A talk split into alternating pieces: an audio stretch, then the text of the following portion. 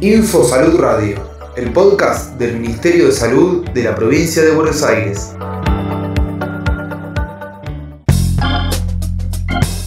...8 de mayo, Día Mundial de la Cruz Roja. Esta institución se creó con la misión de velar por la aplicación de las normas y principios del derecho internacional, prestando asistencia y protección a las víctimas. Los principios de sus actividades son neutralidad, imparcialidad, independencia, carácter voluntario y universalidad.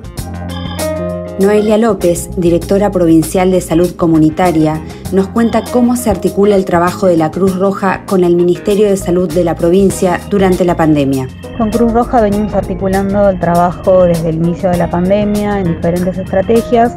Particularmente este último año eh, se sumaron a la colaboración eh, con respecto a la inscripción en la campaña de vacunación.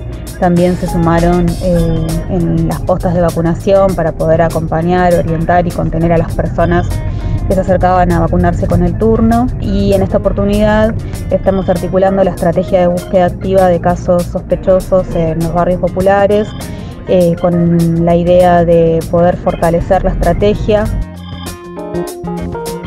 eh, Cruz Roja venía haciendo algunas postas de testeo eh, de manera desarticulada y bueno, aunar eh, los criterios epidemiológicos y el trabajo territorial hace que, podamos trabajar de una manera más potente y respetando los protocolos de la provincia.